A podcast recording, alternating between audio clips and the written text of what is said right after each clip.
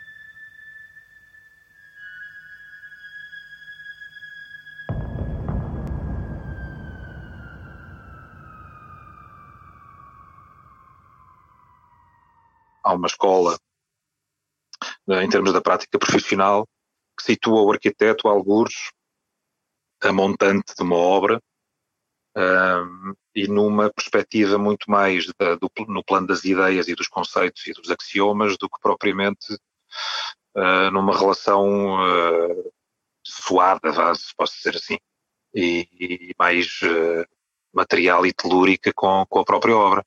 E é aqui que eu acho que está a haver um processo interessante de conversão da profissão de arquiteto, por questões uh, que extravasam totalmente o campo da arquitetura e que entram no, no próprio Uh, no próprio declínio da nossa sociedade, não é? que tem a ver com, com as pessoas interrogarem-se o que é que eu ando aqui a fazer e onde é que estamos a caminhar e que raio de, que raio de ponto é que nós chegamos e isto está tudo parece que à beira do abismo e portanto é natural que todas as profissões e ainda mais uma profissão como a de arquiteto, que, que é uma profissão com, com, um impacto preponderante na sociedade, é? nós somos os construtores de cenários da vida, que, cenários físicos é? e funcionais.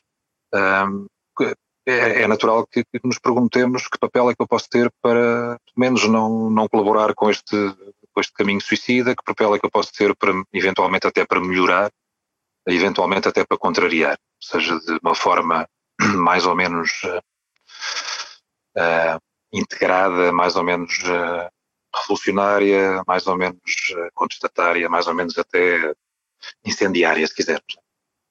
E isso nota-se muito na, nos jovens arquitetos, nos jovens coletivos, esta própria noção de coletivos, não é? esta própria noção de que há muito hoje em dia os coletivos e os grupos e as cooperativas e etc. de, de jovens arquitetos que trabalham muito em consonância também com outros, com outros ofícios e com outras eh, formas de pensar e com outras visões sobre a intervenção da arquitetura e sobre a intervenção na sociedade, que, que a tornam numa disciplina mais, na minha opinião, mais, mais rica, mais sensível e mais próxima das pessoas e mais próxima do.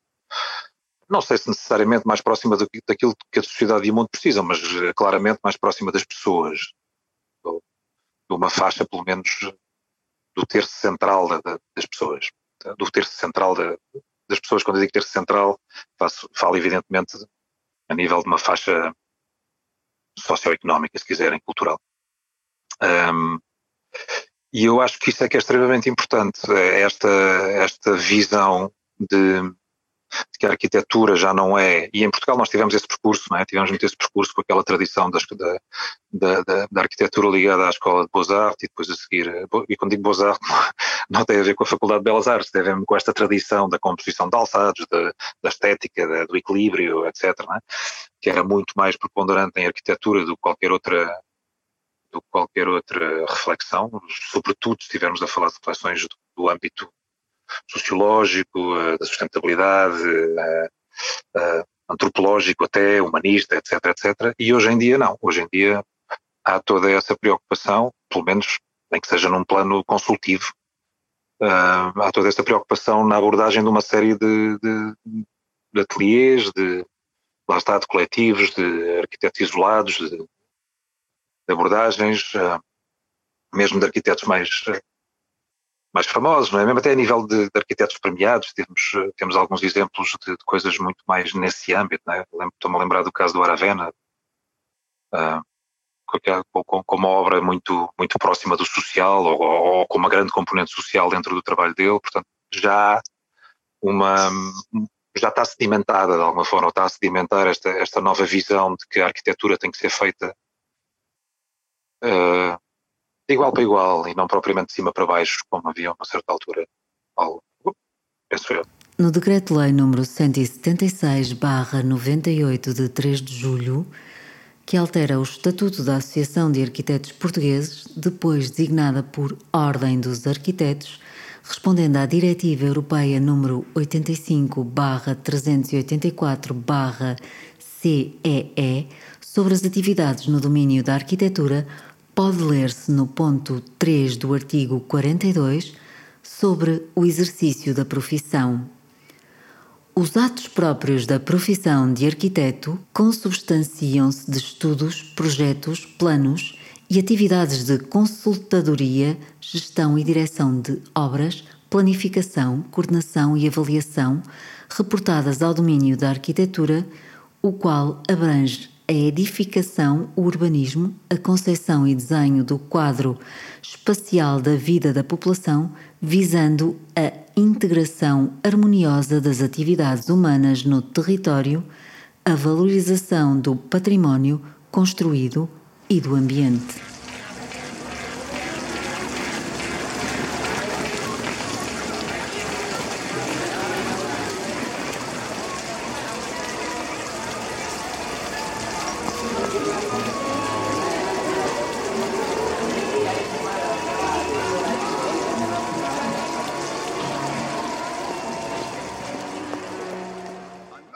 Arquitetura, quer dizer, havia, eu por acaso não me lembro, não me lembro quem é, quem é que dizia isto, posso estar a dizer um disparate, mas eu tinha a impressão que foi o Humberto Eco, que, dizia que o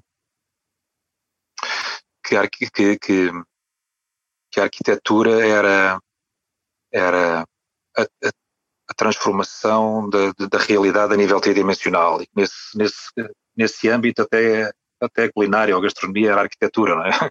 Porque envolvia, envolvia a transformação dessa, dessa realidade tridimensional, incluindo o aspecto sensorial.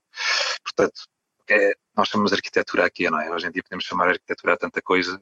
Uh, e, e, essa própria, esse próprio extravasar da noção do, do objeto arquitetónico desde a arquitetura efêmera até, a, até o equipamento urbano, até à intervenção participada a, a temporária, até questões sociais que têm mais a ver com, com, com dinâmicas e com fluxos e com, e com capacitação do que propriamente com objetos construídos. Tudo isto está a entrar muito, cada vez mais, no trabalho e, no, e nos desígnios dos arquitetos e da arquitetura. Mais uma vez digo, quando falo de arquitetos, falo no, no sentido mais uh, funcional, oficinal, se quiserem, do, da profissão e não no sentido corporativista. Uh, que isso também demonstra um bocadinho essa, essa descida dos céus à terra uh, da profissão e do métier de, de arquiteto, né? lá está mais uma vez. Trabalhar com as pessoas, trabalhar para as pessoas, mas com as pessoas também. E mesmo que não seja com as pessoas todos sentados à volta de uma mesa de forma participada a refletir sobre um projeto, mesmo que não seja isso, há uma tomada de consideração do que, do que são os fenómenos uh, sociais e do que são os fenómenos socioeconómicos atuais, que eu acho que é já muito. Um, é demasiado uh, emergente para, para não ser tido em conta no projeto arquitetónico e tenho ideia que isso não era assim tanto, uh, ou, ou, não o era todo mesmo, numa certa fase. Depois é claro que isso também pode, pode servir como alibi, é? pode ser uma pode ser uma uma catapulta para, para uma série de outros, uh, de outros argumentos, que por vezes até, até são um bocadinho falsos, mas uh, lá está, há sempre, há sempre o erro de quando nós exploramos novos territórios de haver oportunismos e de haver falsos rótulos e de haver uma espécie de, de construção de novos paradigmas que são muito auspiciosos, mas que na realidade escondem outras coisas um bocadinho mais, uh, mais perversas.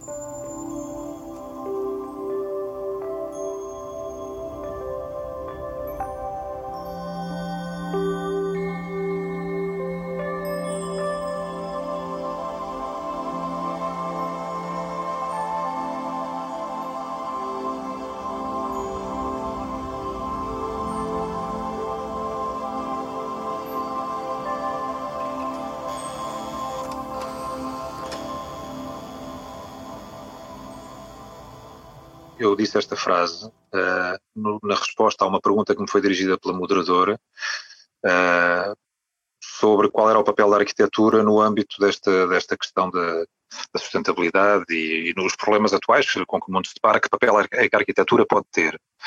E a minha resposta foi, precisa, começou precisamente por dizer que havia pelo menos três tipos de arquitetura, uh, para de alguma maneira destrinçar o tipo de abordagem que está logo na base de cada um destes tipos de arquitetura, porque elas são uma espécie de, de, falsos irmãos, não é? São, são de facto atividades que no, que no digamos, na execução prática uh, são semelhantes, uh, processam-se da mesma forma, no sentido em que há uma ideia, um conceito, um desenho, os detalhes, a construção, a obra, o seguimento, etc. Mas a abordagem filosófica, até se quisermos, é totalmente diferente. E, uh, e, e, os, e, os, os, os eixos um dos quais tudo, tudo se coordena. E então eu, eu, falava nos três tipos de arquitetura. Atenção, que eu, eu não, não pretendo uh, estabelecer axiomas, nem, nem uma espécie de princípios um, ehm, paradigmáticos da, da, análise da profissão de arquitetura ou da ciência de arquiteturas. Isto foi uma, é uma frase de pensamento uh, ao correr da pena, vá, que que fala de pelo menos três tipos de arquitetura. Então, eu, aqueles que a mim me parecem mais evidentes, as três grandes famílias, seriam, ou serão, uh, o primeiro deles, uma arquitetura que, que, está de alguma maneira ao serviço, e eu digo ao serviço para não dizer refém de, uh, que é para, para me manter uh, mais ou menos neutro nesta análise, apesar de eu pessoalmente não o ser, mas para que a conversa se mantenha assim, mas que, que, que fica ao serviço de, de, de, de de contextos programáticos, de, do poder, por assim dizer, de, de, instituições, de grandes desígnios ideológicos, etc, etc, que não precisam de ser necessariamente, atenção, não estou a falar necessariamente de arquitetura de Estados totalitários e coisas do género, não estou a falar de, das obras, das grandes obras do Estado Novo ou do Mussolini, ou seja lá o que for, estou a falar de, de programas uh, estatais que, que visam uh, não necessariamente o próprio objeto arquitetónico ou a própria intervenção urbanística, se for o caso, como primeiro objetivo dela própria, mas outros desígnios muito mais ideológicos e muito mais programáticos uh, na sua base. Depois, o segundo tipo de arquitetura seria uma arquitetura que se poderia designar como arquitetura de mercado, em que há uma certa, uma certa uma abordagem de alguma forma, eu não, não sei se diria impessoal, mas pelo menos uh, uh, desapaixonada em termos emocionais, um, porque estamos a falar de, por exemplo, construir imóveis para promotores imobiliários que se destinam à venda, a arrendamento, à especulação, à exploração imobiliária, etc. Que é, é evidente que o nível de entrega uh, intelectual, até para não ir mais longe, de um projeto deste, deste nível não tem nada a ver com o terceiro tipo, que é o tal tipo em que eu, em que eu me situo, uh, eu digo que me situo, que é o, o, trabalhar, eh, lá está, para as pessoas. E quando eu digo para as pessoas, sendo que esta expressão pode abarcar praticamente tudo, não é? Porque é muito fácil dizer que os outros dois também trabalham para as pessoas, de outras formas, eh, se calhar mais indiretas ou se calhar até mais eh, hegemónicas ou até mais abrangentes, não é? Mas quando eu digo para as pessoas é trabalhar com as pessoas, é? é? trabalhar com as pessoas, com, os reais destinatários, é trabalhar com as vontades das pessoas, é trabalhar de uma forma mais participada, não necessariamente. E, quer dizer, eh, eu gostaria que sim, eu gosto que, isso aconteça, mas não é necessariamente numa perspectiva participativa, o que isso quer dizer em termos processuais, mas ter em conta que, de facto, o destinatário do objeto arquitetónico deveria ser empoderado de, um, de, uma, de uma capacidade de autonomia e de autogestão do, desse objeto arquitetónico que nós geralmente não damos. E não damos por várias razões. Não damos por uh, arrogância, ou não damos por uh, estratégia, ou não damos por uh, uma espécie de oportunismo mercantil. Lá está, quer dizer, se que raio de vida tenho eu se de repente faço um serviço de arquitetura ou de construção para uma pessoa e essa pessoa nunca mais precisa de mim e toda a gente faz aquela, aquela coisa terrível não é? que andava em, em voga na, na, segunda metade do século XX, dos 60, 70, a arquitetura sem arquitetos e etc. etc. Uh, que é a gênese da arquitetura, no fundo. É? A, arquitetura, muito antes de existirem arquitetos.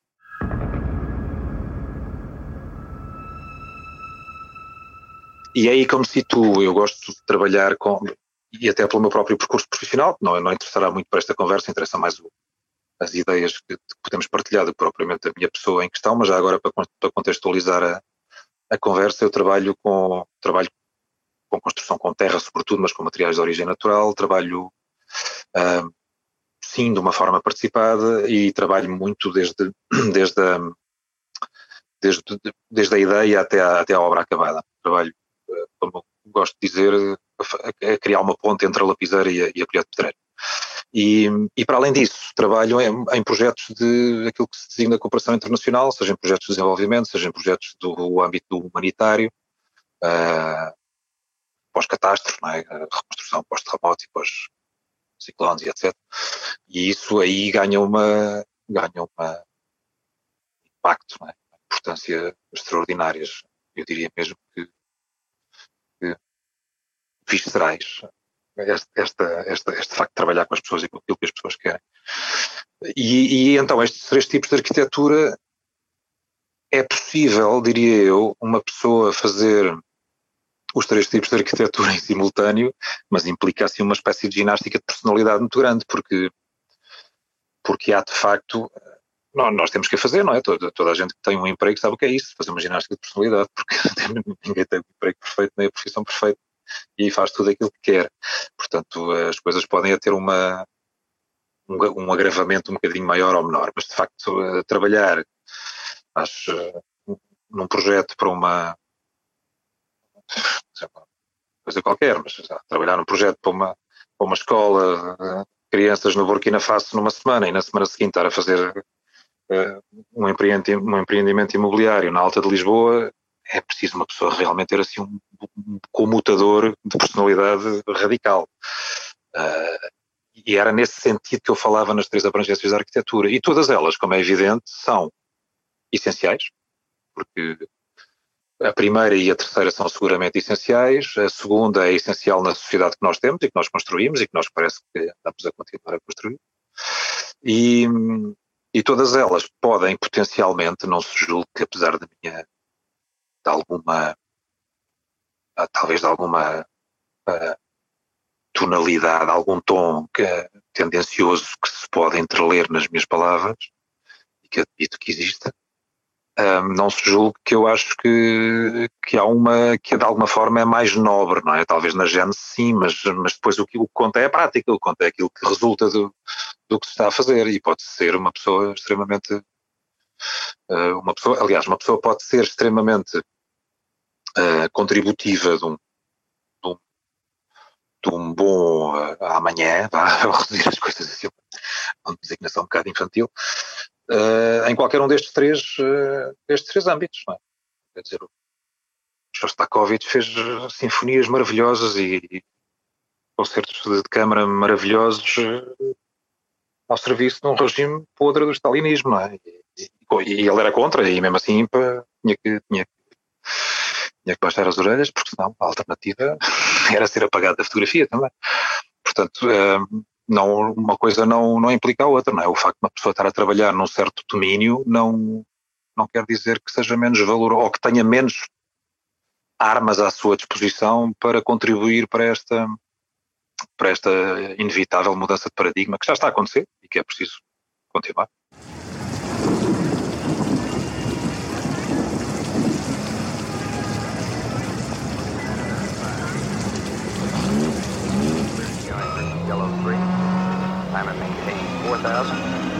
When approaching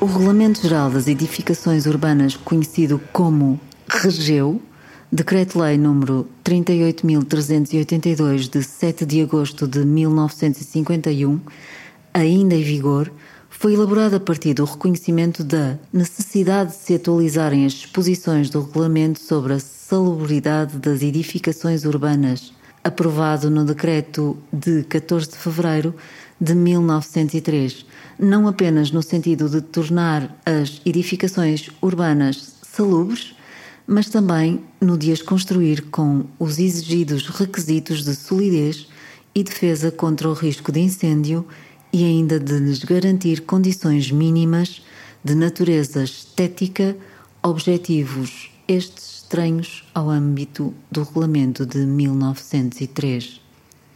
Mais adiante, o regulamento, embora muito genericamente pela dificuldade que há em promenorizar preceitos relativos a assuntos desta espécie, dá algumas diretivas que, quando criteriosamente aplicadas, poderão contribuir para tornar atraentes os núcleos urbanos e para aproveitar inteligentemente, realçando-os certos pormenores, tais como os pontos de vista belos, maciços de arvoredo, configurações especiais do terreno, vizinhanças de cursos de água e do mar, etc., a que muitos aglomerados devem grande parte do seu enlevo. Quando o botão armado foi inventado, ou foi aprimorado, se não considerarmos o botão dos romanos, que é outra coisa totalmente diferente, mas quando o botão armado, ah, agora recentemente, recentemente na perspectiva histórica total, foi, foi, foi inventado, ah, é um material tão inteligente, tão, tão, com uma performance tão avançada e tão, que responde a tudo de uma forma tão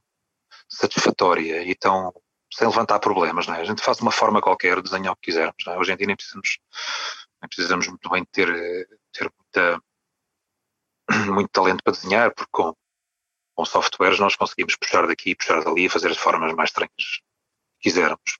E depois aquilo mete-se num programa de cálculo com algum talento de engenharia e o botão resolve tudo, com um bocadinho mais de armadura aqui, um bocadinho mais de armadura ali, um bocadinho mais de talento da parte dos carpinteiros de cofragem, etc. E resolve tudo. Ora, a Terra é o exato oposto. A Terra é. A Terra não, e, e os materiais de origem natural em geral. No caso da Terra, talvez seja um bocadinho mais evidente, porque a Terra, eu aqui quando falo de Terra, estou, estou, a pensar sobretudo, não é que a Terra seja sempre assim, mas estou a pensar sobretudo em, em edifícios em que a Terra seja autoportante. Portanto, a própria estrutura, como a taipa, é autoportante, não tem estruturas acessórias, madeira ou outra coisa qualquer, que, que, que resolvam esses, esses problemas que nós temos. É por piada, só para dizer, quando me perguntam qual é a minha maior influência em quem é a pessoa que mais me influenciou na, na minha arquitetura, eu respondo que é o Isaac Newton. Um, porque de facto é assim, não é? E trabalhar com, com a Terra é um bocado isto, é um bocado uh, ter que pensar nas coisas uh, como elas são e resolver uma série de problemas que o material nos coloca, porque o material é fabuloso do ponto de vista do que ele nos oferece, mas em termos técnicos tem imensos um, tem imensas delicadezas, tem imensas fragilidades e tem uh, fragilidades no sentido de, lá está, por exemplo, da gravidade, não é? Tem que responder à gravidade, enquanto o botão desafia a gravidade. E, e isso é uma coisa que me ensinou bastante, ah, e depois há outra, outra questão, é que eu, por exemplo, se eu fizer um projeto aqui, e o aqui é abstrato, e depois for fazer outro ali, que também é abstrato, a Terra é completamente diferente. Portanto, eu não posso nunca repetir a fórmula integralmente. Posso repetir, também não estou a dizer que sou louco e que reinvento a roda a cada, a cada projeto que faço, não é nada disso, não é? Evidentemente que há uma enorme carga de experiência adquirida, estudada e observada, e toda a carga de experiência da tradição que chegou até aos dias de hoje, que eu aproveito e de que maneira, não é? Que é evidente, eu não inventei absolutamente nada, eu uso o que, o que uso e depois filtrado e adaptado pela minha própria capacidade criativa e pelas minhas limitações, que se calhar querem dizer a mesma coisa, não é? Limitações e capacidade criativa é capaz de ser ensinado. E, e portanto, isso, isso ensinou-me a adaptar a minha visão e a minha abordagem a um projeto uh, conforme, não é conforme, é a cada projeto, a cada ocasião, a cada contexto, a cada, a cada situação. Depois, a, outra, a segunda, o segundo separador deste mesmo dossiê é a questão do trabalhar uh, com o Terra em vários uh, países. Né? Tenho trabalhado em muitos países, como disse há pouco, sobretudo, uh, sobretudo não, exclusivamente, estas missões que faço é exclusivamente situações de muita carência. Agora, podem ser carência por, por questões de pobreza simplesmente, migrações ou pobreza económica, países em desenvolvimento, ou pode ser uma carência pontual e episódica resultado de algum fenómeno, como seja uma guerra, ou como seja um sismo, ou como seja um ciclone, ou inundações, ou qualquer coisa. E em todas essas situações, nós temos não só que fazer um diagnóstico fortíssimo de, do que se passa, como ter em consideração que os recursos que essas pessoas têm, se nós queremos de facto fazer um projeto que, que que tenha algum impacto e que tenha futuro, que seja perenizável, por assim dizer, e que seja uma coisa que funciona só enquanto nós estamos lá a injetar dinheiro e a injetar materiais, nós temos que fazer uma coisa para e com as pessoas. Não podemos eh, entrar naquela lógica um bocadinho de caridade, que é vir dar casinhas, ou vir dar coisas, ou vir dar ferramentas, ou vir dar kits. E as pessoas têm uma casita e depois daqui a seis anos, quando a casita for abaixo, porque já não vale nada, ou porque não era adaptada, ou porque foi feita uma caixa pré-fabricada e, entretanto, aquilo já não, não serve para nada, depois nós não estamos lá e as pessoas não podem fazer nada com isso. Portanto, este processo de inclusão da pessoa, uh, das pessoas, e quando falo das pessoas não é necessariamente, porque às vezes nem, nem sequer há, há, há meios ou, ou, ou, contexto para isso, mas não é necessariamente o indivíduo, é a comunidade. Quando, e a comunidade no sentido de comunidade com uma identidade sociocultural uh, coesa e, e homogénea, que pode variar uh, de uma aldeia para a aldeia ao lado, assim como pode ser idêntica num grande território, assim como pode haver dois tipos de culturas construtivas locais que partilham um mesmo espaço por alguma, por alguma razão. Né? Já tive em situações dessas. Um exemplo uh, engraçado, no, nas montanhas do Nepal, perdido no, lá no, em Gatlanga, ao pé do, na zona, na, na, no distrito de Rassuá, uma pequena aldeia que era a única coisa que havia por perto, onde havia duas comunidades completamente distintas de, de duas uh, tribos viviam na mesma aldeia, uma de, de origem tibetana budista e a outra cristã, e, e, tinham comportamentos e organizações sociais e formas de construir e formas de habitar e, e, e tudo que, claro, tem a ver com cultura, totalmente diferentes. E, portanto, a abordagem para essas duas comunidades que partilhavam uma mesma aldeia, o mesmo espaço que estava totalmente destruído pelo sismo de 2015, teve que ser uh, equacionada de forma uh, compatível com cada uma das visões. E isso uh, eu mesmo, talvez de forma inconsciente, trouxe para, para a profissão de arquitetura corrente, não é? Esta, esta aferição muito consciente um, ao, ao, destinatário, ao propósito do edifício, eh, e sou sinto-me mesmo bastante incomodado com uma conversa que eu considero, desculpem-me lá, os que, os que não concordam comigo ou os que praticam isto que eu vou criticar agora, mas considero muito arrogante que é aquela conversa da, do objeto arquitetónico belo e da fotogenia e das fotografias da revista e do edifício que é, é um espetáculo. É? Eu tenho, eu não, não quero citar nomes, mas porque não, não interessa para nada, mas, mas já visitei edifícios de arquitetos famosíssimos que ganharam não sei quantos prémios, que uma pessoa realmente só pode gostar daquilo pela estética, porque esteticamente são, são fantásticos, né? são, são coisas lindíssimas, com umas linhas muito vigorosas, ou seja lá o que for, e aquilo é, é um desastre a nível de funcionalidade, a nível de, de enquadramento na, na, na, na, mentalidade das pessoas que o utilizam e nos propósitos das pessoas que os utilizam. E faço umas reticências, não entendam das minhas palavras que eu estou a dizer que o arquiteto deve ser um mero executante das vontades dos, dos destinatários. O arquiteto é uma profissão, tem, um, tem, um, tem, um, tem uma missão muito nobre e de grande responsabilidade, que é propor algo mais do que aquilo que, que lhe pedem. Nós não somos não somos tarefeiros, não é a pessoa dizer, olha, quero uma casa com três quartos e uma sala e mais isto aqui, um telhado à Suíça e uma piscina e uma marquise no terraço com vista para o Tejo não sei o quê, e nós fazemos aquilo e, e fica feito e a pessoa fica toda contente e paga-nos e nós ficamos todos contentes porque ganhamos um amigo. Não, não é isto, a arquitetura não é isto, isto é outra coisa, isto é, isto é a profissão de desenhador que faz umas coisas e depois põe uma assinatura, tem, tem competências para pôr uma assinatura e entregar um projeto na Câmara, mas é trabalho de desenhador. É evidentemente que o arquiteto tem que propor mais qualquer coisa do que aquilo. Isto também faz parte da transgressão, não é? Esta relação de eterno amor-ódio com o cliente, com o dono de obra. Porque existe, é inevitável esta relação que passa por, mais uma vez, desobedecer, não é? Desobedecer ao programa que nos é imposto, mas desobedecer não por uma irreverência bacuca, não é? Não por uma ou digamos, por uma irreverência arrogante e de superioridade, uma certa soberba da profissão de arquitetura, mas por uma irreverência até de humildade, por uma, por uma noção de, de dever intelectual, de, de dever ético e intelectual de propor mais qualquer coisa do que nos pediu uma pessoa que não está preparada para essa missão de, de conceber um, um habitat. Ela sabe o que quer, quer dizer, uh, nunca mais acabava a conversa sobre será que nós sabemos o que queremos para nós próprios, quem é que sabe o que queremos para nós próprios.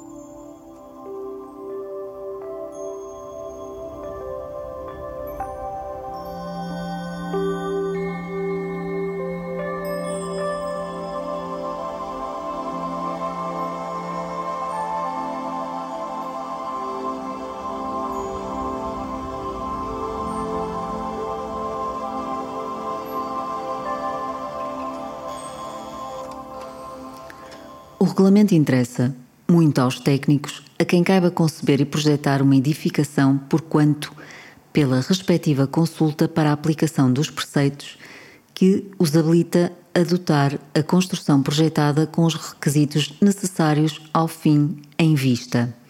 Conveniente insolação e eliminação das dependências de habitação ou de trabalho. Isolamento contra frio e calor excessivos, proteção contra ruídos incômodos, defesa das condições de vida na intimidade, possibilidades de execução de tarefas domésticas ou profissionais sem excesso de fadiga física e mental, criação e conservação de locais para recreio e repouso das crianças e adultos, salubridade da edificação e dos espaços livres adjacentes, criação de ambientes internos e externos acolhedores e de proteção contra risco de incêndios e de deterioração provocada pelos agentes naturais. Os técnicos encarregados de projetar uma edificação, salvo os casos muito especiais em construções com caráter estritamente económico, não se deverão deixar guiar pela ideia de dar sistematicamente a cada elemento e a cada local da construção as dimensões e proporções limites consignadas no regulamento. Assim procedendo, dificilmente a edificação projetada poderá, quando vista no seu conjunto, considerar-se como satisfazendo corretamente aos requisitos gerais exigidos pelo regulamento e proporcionar na justa medida a comunidade inerente à função a que se destina. Finalmente, o regulamento interessa sobremaneira ao público, visto que, como fruidor permanente ou temporário das habitações, o referido diploma lhe dá garantia pela aplicação de que os locais de moradia terão sido erigidos e se manterão de modo a proporcionar-lhe condições vantajosas para a sua saúde e bem-estar. E como habitante do aglomerado poderá desfrutar com segurança o ambiente sadio e esteticamente agradável que a aplicação do regulamento terá progressivamente criado e ver respeitados os direitos e regalias que a lei lhe confira em matéria de edificações. Conclui-se no preâmbulo que o regulamento vai constituir uma base excelente de partida para um processo maior neste ramo da técnica e de referência para possíveis ajustamentos de doutrina e supressões de lacunas verificadas durante um período experimental de alguns anos. Entretanto, o Laboratório Nacional de Engenharia Civil irá coligindo elementos novos e efetuando estudos mediante os quais possam confirmar ou corrigir valores numéricos inseridos no regulamento, fixar normas precisas caracterizando os materiais a empregar processos construtivos mais correntes, definir as condições restritivas aplicáveis em zonas sujeitas a abalos sísmicos, estabelecer a constituição das argamassas para os diferentes tipos de parede preconizados, identificar os coeficientes e tensões de segurança a adotar os diferentes materiais de uso corrente na construção, estabelecer normas para emprego dos isolamentos fónico e térmico e definir as nossas características climáticas, certas condições fundamentais de habitabilidade tais como a insolação, a iluminação convenientes, a temperatura média e aconselhável no interior da habitação e o volume de ar respirável por indivíduo.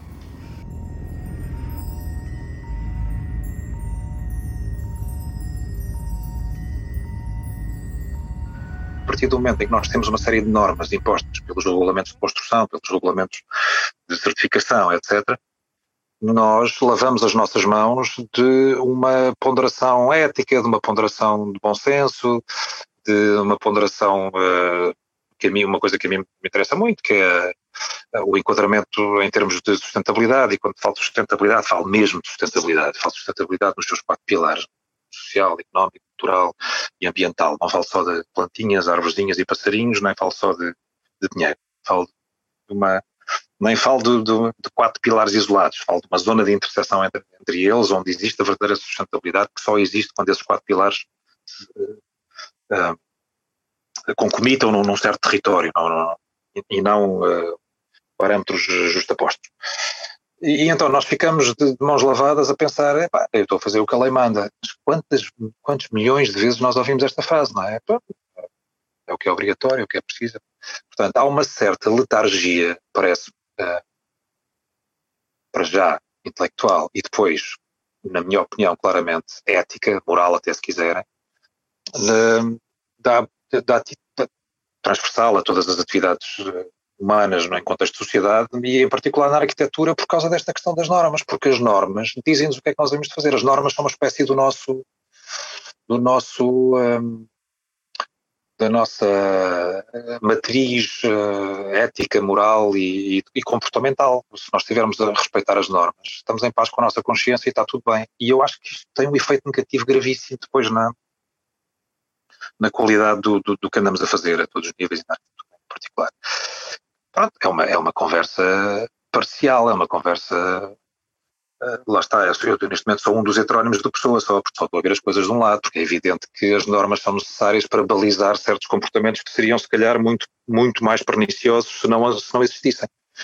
Uh, depois, eu tenho uma relação amor-ódio com as normas, porque da mesma forma que eu acho que elas podem salvar uh, certas preciosidades, e já vou a um exemplo que é, que é, por exemplo, a questão da construção com terra, que é que toca mais diretamente, soube a semana passada, portanto, no, no, agora meados de julho de 2021, uh, que finalmente foi, foi incluída numa na revisão do, do, da certificação energética, o regulamento de certificação energética, foi incluída uma, uma cláusula de exceção para os edifícios construídos em Taipa, que o valor do coeficiente de transmissibilidade térmica pode ser mais alto agora. Portanto, na prática, o que isto representa é que antigamente podia-se construir em taipa sem prestar contas a ninguém porque não havia normas, não havia normas, isto para abreviar, não é? Claro que havia, mas não havia normas específicas, nem tão restritivas. Depois, com as novas exigências térmicas, que são perfeitamente compreensíveis, porque vivíamos num país onde os, onde os alemães no inverno iam para a Alemanha para não passarem frio, não é? Os que viviam em Portugal iam para a Alemanha para não passarem frio em Portugal, porque constrói-se muitíssimo mal em Portugal, agora já, já começa a mas constrói-se muitíssimo mal em Portugal. Uh, ponto de vista de vários pontos de vista, mas em nível térmico então é uma coisa por demais. E então entende-se o surgimento desse regulamento, uh, dessas exigências todas a nível construtivo no que toca à térmica. Mas, como foi feito de uma forma um bocadinho miúpe e, e, e em bloco, para, igual para todo o tipo de edifícios, passou praticamente a ser inviável construir em terra, sem ter algum tipo de de coadjuvante ou de, ou, de, ou de sistema de isolamento eh, adicional, como seja cortiça ou poliestireno destruído ou qualquer coisa do género. Enfim, qualquer coisa. Rebocos térmicos.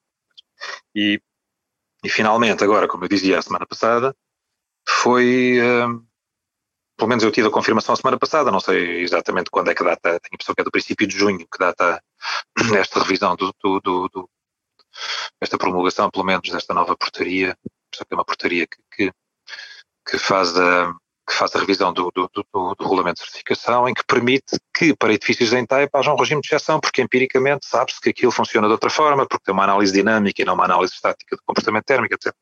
E então uh, passou novamente a ser possível construir em Taipa edifícios de habitação em Taipa sem mais nenhum, sem mais nenhum uh, sistema de isolamento adicional. Portanto, temos aqui um perfeito exemplo sequencial de como a ausência de normas uh, permitia fazer coisas que tradicionalmente se fazia empiricamente sabia que funcionavam.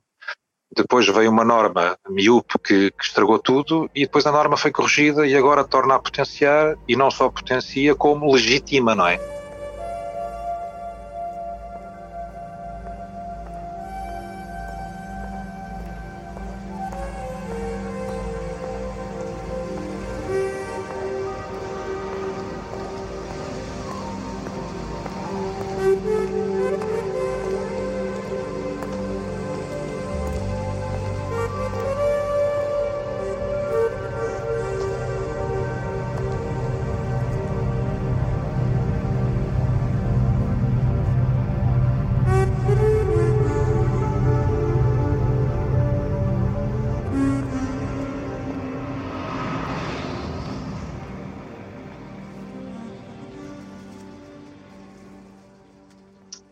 Falta-nos uma coisa uh, que um, um, documento, não um documento, uma espécie, um, um tipo de enquadramento que, que, que existe, que me, que me, agrada bastante, que existe em França e que em Portugal uh, não existe, ou pelo menos não existe assim desta forma tão ágil, que é uma coisa que os franceses têm chamada ATEX. Eu falo de, de França, eventualmente existirá noutros sítios, mas eu conheço melhor a realidade francesa por causa da ligação, da ligação ao Carter, que é o tal laboratório que está inserido na Escola de Arquitetura do Norte. Um, que é uma coisa chamada ATEX. Há dois tipos de ATEX, uh, que basicamente uh, não me lembro agora do que é que quer dizer a sigla da ATEX, mas é qualquer, coisa de título experimental. E, e basicamente há dois tipos. Uh, há um tipo em que nós podemos, se quisermos, utilizar um sistema construtivo ou uma solução qualquer que não está normalizada. Uh, e os franceses são, são muito, eu não diria obsessivos para não os insultar, mas são muito picuinhas vá com a questão das normas e de pôr tudo em caixinhas, em gavetas e na prateleira certa e com o rótulo certo e com a burocracia, etc.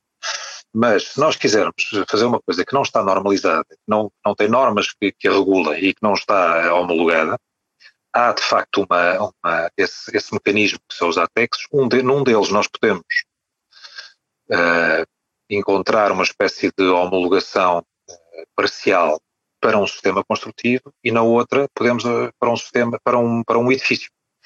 Vou, para se perceber melhor, dou um exemplo qualquer ao calhas, imaginando que eu quero construir uma casa com casca de pinheiro e e, e, não, há normas que enquadrem isso. Então eu posso fazer uma sequência de estudos e de ensaios e de testes, sejam laboratoriais, seja através de literatura existente, seja através de, de protótipos e ensaios, etc., que fazem, que me, que me permitem candidatar-me a um desses ATEX, uma forma bastante, quer dizer, relativamente ligeira e, sobretudo, acessível a nível económico, e que me, dizem uma de duas coisas, eu, conforme aquela que eu pedir, ou me dizem, sim senhor, a casca de pinheiro é boa para construir casas e, portanto, a partir de agora, quem usar casca de pinheiro desta forma, porque desta forma foi comprovado que funciona, quem quiser utilizar a casca de pinheiro desta forma, pode, porque uh, uh, está aqui comprovado que isto funciona. Ou então, se eu quiser construir esse edifício em casca de pinheiro e mais não sei o quê, eu faço um estudo para o edifício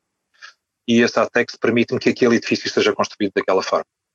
E, e funciona só para esse caso específico. E isto dá uma agilidade muito grande a projetistas e a promotores para fazerem obras mais experimentais e, nomeadamente, no âmbito da, da, da construção ecológica, da construção sustentável, porque quase sempre são, uh, são soluções fora da, fora da grelha normalizada, até porque tem mesmo que ser, não é? Não se consegue normalizar a taipa. Eu há bocado disse que a terra é diferente de um sítio para o outro, às vezes no mesmo sítio é diferente de uma profundidade para a outra, quando construir a terra, portanto tem sempre que ser aferida. É totalmente impossível normalizar materiais de origem natural, a não ser que lhes adicionemos qualquer tipo de, de estabilização de material externo que, que a torne imutável e, e, e totalmente uh, desinteressante do ponto de vista da, da reutilização e da, da verdadeira sustentabilidade. No Decreto-Lei número 101 D barra 2020 de 7 de dezembro de 2020 que estabelece os requisitos aplicáveis a edifícios para a melhoria do seu desempenho energético e regula o sistema de certificação energética de edifícios, no ponto 4 do artigo 6 definem-se os requisitos para os edifícios novos.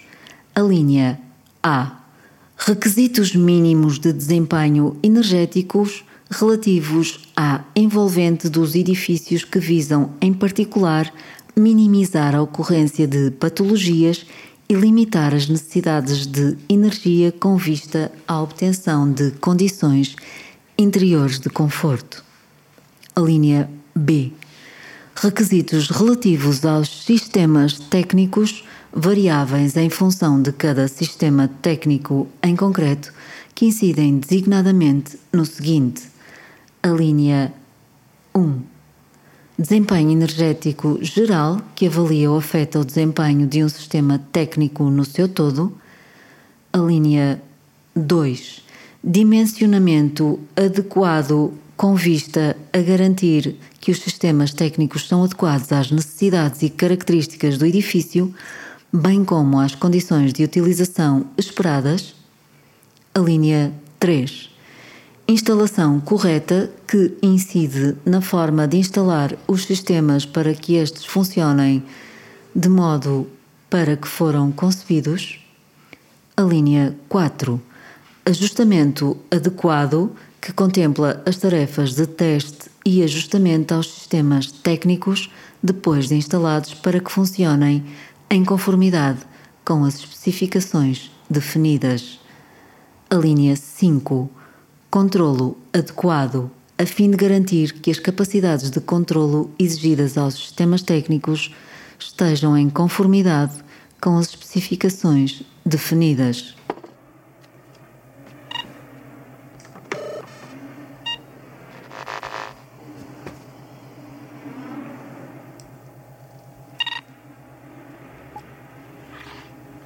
Eu acho que, lá está, nós estamos aqui num campo intermédio muito focado na arquitetura do, do arquiteto convencional que está no estirador a fazer desenhos e falta um bocadinho essa formação humanista que tu falas, que para mim é basilar, não devia ser um complemento, devia ser a base, a formação da personalidade crítica antes de, de passar à ação. Aliás, há uma, uma coisa muito, muito, uma frase muito engraçada também do, do Proudhon, que, que diz que a, revolução vem depois da revelação. É? E, e, é um bocado isso, isso é, para mim, é uma, uma espécie de visão inexorável de toda a ação humana, que é fazer qual, qualquer coisa depois da pessoa ter uma, uma, base sólida de pensamento crítico sobre o que vai fazer, é um resultado, é, uma, é um ponto de partida muito mais garantido de que se consegue, pelo menos, explorar de outra forma.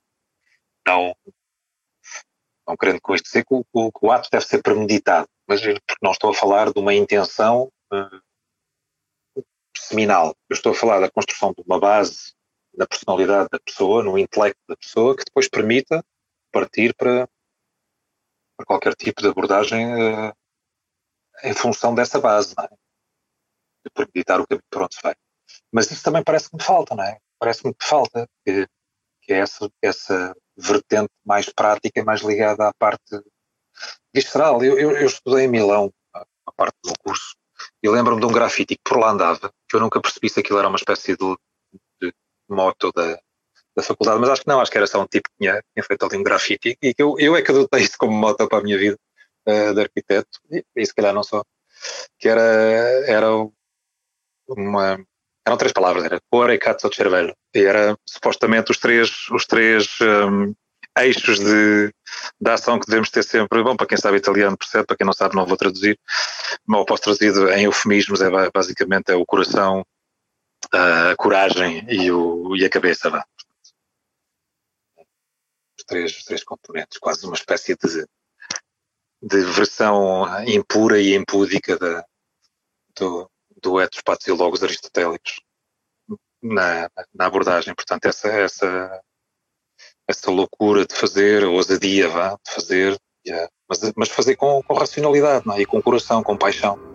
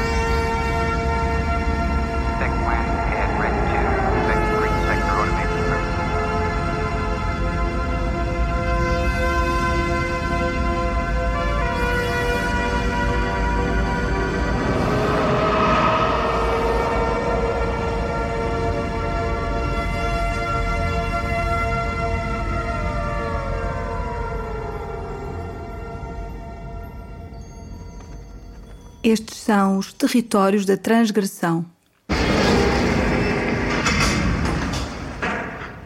Construção e cultura. Convidado: Miguel Ferreira Mendes. Leitura de certos de diplomas: Mónica Lara.